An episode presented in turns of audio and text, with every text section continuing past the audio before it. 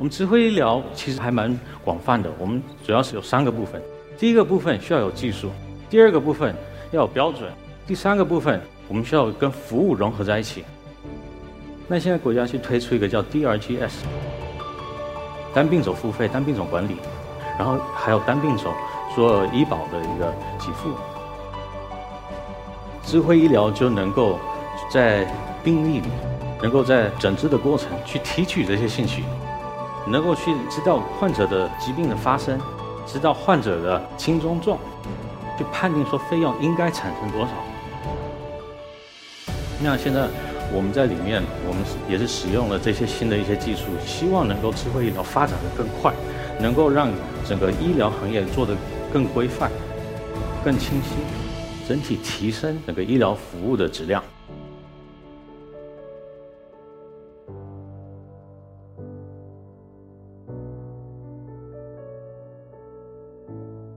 大家下午好，我是一课讲者许俊杰。今天我会跟大家讲智慧医疗的的情况以及未来的一个发展。另外，我是利达荣医的创始人和 CEO。我们公司主要是做医疗大数据和人工智能的应用。我之前曾经是一个生物力学的一个研究人员，我专门研究这个动作。我也研究这个动作，我就看我们。肌肉、我们骨骼、我们的韧带是怎么受不同的这些力量，会产生不同损耗，跟跟怎么去呃保养。之后，我是一个二级市场的股票分析师。另外，我也曾经是一个心内科大夫。那现在利达荣医是我第三个创业。我第一个创业是做一个个人健康档案的。那我第二个创业。我是偏健康领域的，我是跟我现在一个联合创始人，我们一起去做。我们是把手机 APP，我们是研发一个手机 APP，把手机上的这个摄像头，把手指放上去，我们就能够算出心率和呼吸率。然后我们结合一些运动参数，让我们的使用者能够去监测到他的一些生理参数，能够监测到一些健康的一些参数。那我们第三个这个创业，我们利达荣医主要在做的是服务国内。一线的医护人员，我们这些人就是医生、护士、技师、管理层的人。那为什么我们要这样做？因为这刚刚有提到，我国内外我有一些医医疗的一些经验，发现在国内当医生的时候，除了给患者看病，我们后面还有很多工作要做。我们要要去做一些科研工作，我们要去做指控工作，很多这些工作有一些是重复性的，然后有一些这方面的工作是需要有很多呃。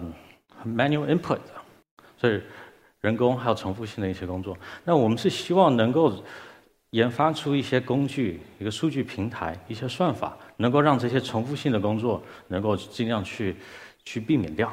所以我们的一线的一线的医护人员可以专注在于提供最优质的服务给我们国家的一些患者。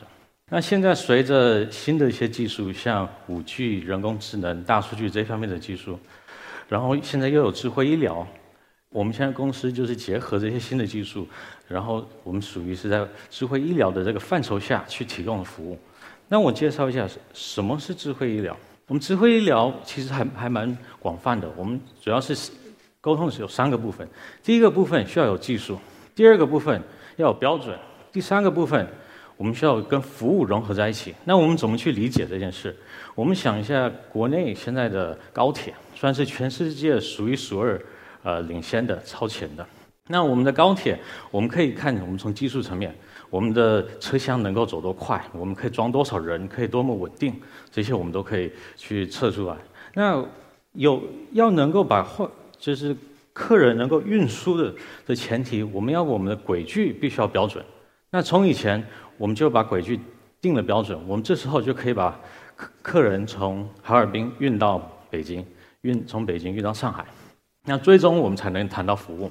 那服务就是从我们检票人员、我们驾驶员、我们车站这些整个呃整个服务流程，我们是怎么去定的？那我们这时候我们看一下我们的医疗行业。我们的医疗行业现在最重要的，我认为是我们的标准的一个定制。我们标准的定制，这是方便于我们患者和我们医生沟通，医生跟技师沟通，医生跟检验科沟通，跟影像科沟通。再回去跟患者去沟通，我们要用什么去术语？因为举个例子，我们如果说请你吃一粒阿司匹林，那阿司匹林它的规格是什么？是国产是进口的？哪时候该去吃？我们这些术语，我们的沟通标准很重要。那我们看一下医疗行业，我们尤其是在西医里面，我们的这些标准，最原始的这些标准，跟我们中国的古代的秦始皇有关系。当时定的度衡量。我们就知道说什么是一两，什么是一斤，什么是一公斤。那这时候就方便我们去做后续的一些沟通。可是到了现在的的这个时代，我们要知道说手术我们该怎么去沟通，应该切哪一个腿，应该切心脏的哪一个部位，我们应该怎么样去提供服务。所以各个环节我们的记录、我们的沟通的标准是非常非常重要。那在全世界，这些标准都是在不断的完善。我们持续的完善，能够让我们在做智慧医疗的的服务提供者，能够有更好的一些一些术语来去提供。那智慧医疗可以带来哪一方面的一些创新？我这边列了三个方面：新效率、新流程和新规范。我们用我们我们现在专门在服务的一块妇科，我们我们来来探讨。我们服务的妇科这一块是跟妇科手术有关的。那手术的大夫跟其他大夫。跟内科大夫，我们的目标其实是同样的。我们希望说，我们患者的住院时间缩短，切口越来越小，疼痛越来越小，治愈率越来越高。我们看一下妇科的的这个整个呃技术的一个演变。之前我国的妇女，如果我们有一个疾病，我们要去做一个手术，可能在腹部这儿切有个切口，大概这么大，线性切口。那随着技术的演变，我们开始有个叫腔镜手术，我们就可以用像一支笔。这么这么粗的一个切口，用三个切口就直接把那手术完成。那现在持续的一些完善和改进，我们现在可以把它变成单孔，甚至是不用在表皮做一个切口，从自然腔道就可以把这个手术去完成。那智慧医疗在这个环节能够产生什么作用呢？我们在医疗行业有新的技术、新的流程的时候，新的耗材的时候，我们需要数据去验证。智慧医疗，我们可以搭建这些平台，能够让全国各地的医生去尝试、去使用、去验证，说这个新的技术是否能成立，是否是有用。所以现在在我我们在提供的这个服务是能够让单孔腹腔镜用一个孔。的手术就能够去完成，就是有一些比较复杂的一些妇科疾病的手术。我们提供的数据平台能够更快速的去验证说这手术是否有效，这个耗材是否有效。智慧医疗另外一个方面也能够去降让医疗服务更安全。您可以看一下，在我背后的这个就这个报道，这是美国一个比较顶级的一家医院叫 John Hopkins 他们提出的，在美国造成死亡的前三原因。前前面两个是心脑血管疾病以及肿瘤，这个是很好，大家 as expected。可是第三个是医疗事故、医疗错误。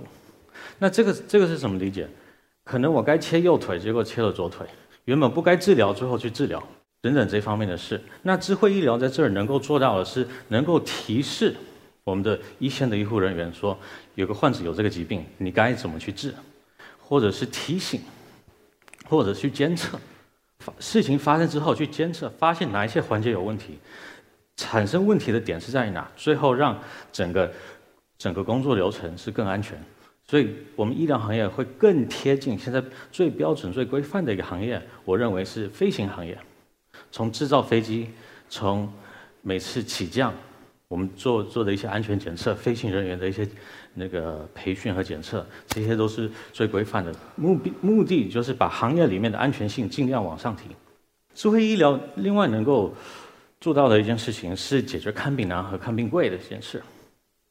之前在微信上有个笑话，有个外地的人到北京，就说带我到北京最消费最贵的一个地方，然后出租车司机就把患者拉到一个三甲医院。那这个是。我们国家普遍的人大家都知道的一件事，可是，可是智慧医疗我们就能够去去解决这个问题。那我们怎么去做？那现在国家去推出一个叫 DRGs，单病种付费、单病种管理，然后还有单病种做医保的一个给付，智慧医疗就能够在病历里，能够在整个诊治的过程去提取这些信息，能够去知道患者的。疾病的发生，知道患者的轻中重，能够做根据这些情况去判定说费用应该产生多少，所以我们就不会拍脑门说这个这一类患者应该花两万，这一类患者应该花五千，我们就有数据去验证说这些患者应该要多少钱。另外，智慧医疗也能够做到是整整体提升整个医疗服务的质量。那这个我们怎么去理解？从两个方面，有一方面是说，好，现在北上广深我们的医疗资源比较丰富，我们的医疗水平相对会比较高。现在有一些机器人，我们可以透过五 G 做远程的控制，我们就可以给偏远地区的人去完成手术，就可以把一线城市医疗资源比较丰富的地区地区的医疗服务、医疗资源落到呃当地。另外一方面是。培训更规范的、更广泛的培训，在十月第二周，我们心心脏病领领域，我们有个长城会。长城会是全国呃心内科领域最大的一个学术峰会。在这个时候，全国各地的心内科专家都都到北京来去做一些学习。可是同时，也有大量传播的呃现场的手术。那这个手术能够让来不了北京的一些心内科医生能够受到这方面的培训。复杂的手术应该怎么去做？规范的手术应该怎么去做？遇到并发症的时候，手术怎么去做？我们可以透过这些，就是互联网，能够透过五 G 的实时传播，让这些手术能够落到全国各地角落的一些医生的的眼睛。那未来智慧医疗，我觉得会有两个两个方面的一个趋势，一方面会带动好几个不同的一个产业。然后另外一个是需要有一些专家来来主导。那在带动整个医疗行业的里面，我们可以看说，好，医疗一些器械，有智慧医疗所带的整个数据平台，整个整个网络，我们有新的耗材发明出来的时候，我们可以更快、更容易的让很多病人、很多医生去试、去使用、去验证说这些设备是否安全，验证说这些新的技术应该是怎么去操作。那另外还有就是说，在诊断和有些药物上，大家都知道，呃，基因治疗、蛋白测序，大家也听说过，呃，肠道微生物。那这些新的一些技术非常复杂，那怎么样才会知道说他确实有一个患者是有这个病，确实应该应该是接受这种治疗，然后接受治疗是否有效？我们有了这些数据平台，有些数据网络、数据指控，我们就可以快速的去验证说这些这些新的方式是否是正确的。那另外，整个智慧医疗的发展也会需要一些专家的这个带动、这个驱、这个驱动。智慧医疗本身是一个医疗的一个服务，那医疗是一个专业的领域，需要专业的人来推动。不是是说这些有一些大数据的人就可以去完成，AI 的人就可以完成，互联网的人就可以完成，最终还是需要落到服务上。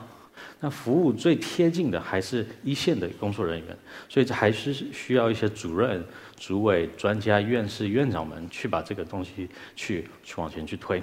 智慧医疗不是一个救世者，它是一个整个在驱动、能够加速医疗发展的的一个工具跟一套体系。那现在我们在里面，我们也是使用了这些新的一些技术，希望能够智慧医疗发展的更快，能够让整个医疗行业做得更规范、更清晰。谢谢大家。